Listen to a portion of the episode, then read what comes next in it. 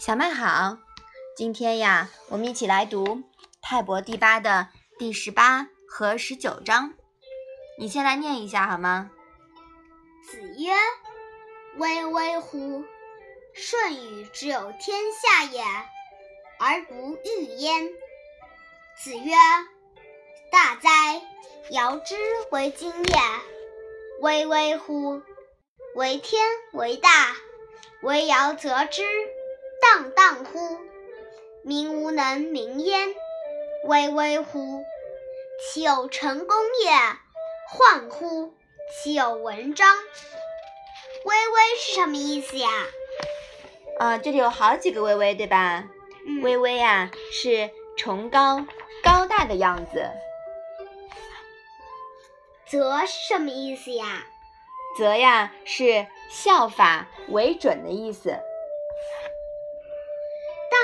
是什么意思呀？荡荡啊，是广大的样子。明是什么意思呀？明呢，是形容、称说、称赞的意思。焕是容光焕发的焕吗？嗯，对，差不多。这个焕呀，是光辉的意思。玉是什么意思呀？玉呀，是参与、居功、占有的意思。好啦，那现在轮到我来考你啦。这里呀，出现了好几个尧、舜、禹，是不是啊？嗯，我记得之前也讲过他们，他们分别都是谁呀？舜是传说中的圣君明祖，禹是夏朝第一个国君，也是大禹治水的禹。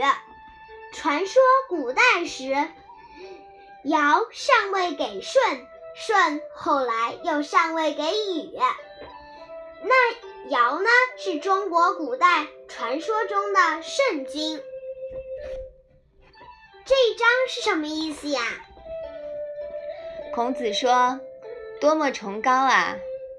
舜和禹得到天下，不是夺过来的，也不会独具不传。”孔子说：“真伟大啊！尧这样的君主，多么崇高啊！只有天最高大，只有尧才能效法顺应于天道。他的功德多么广大呀！”百姓们真不知道该用什么语言来表达对他的称赞。他的功绩多么崇高，他制定的礼仪制度多么光辉啊！孔子对尧舜禹的评价还是很高的，是吧？嗯，那这里孔子所讲的话呢，应该是有所指的，因为当时啊，社会比较混乱，政局很动荡。弑君啊、篡位啊这种事情屡见不鲜，都想将江山据为己有。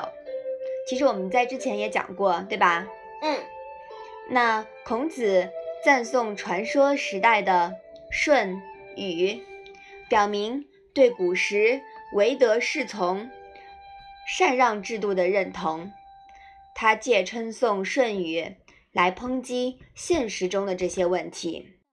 那尧呢，是中国传说时代的圣君。孔子在这里呀，用最美好的语言称赞尧，因他敬天法祖，替天行道，将王权视为责任与担当，同时开启禅让制度，不将权力据为己有。尧是天下君王的最佳榜样。所以说呀。尧舜禹这些美好的品德，直到至直到我们现在，还值得我们来借鉴，是吧？嗯。好，我们把这两章啊复习一下吧。子曰：“巍巍乎！舜禹之有天下也，而不欲焉。”子曰：“大哉！尧之为君也。巍巍乎！为天为大，为尧则之。荡荡乎！民无能名焉。巍巍乎！其有成功也。患乎！乎，岂有文章？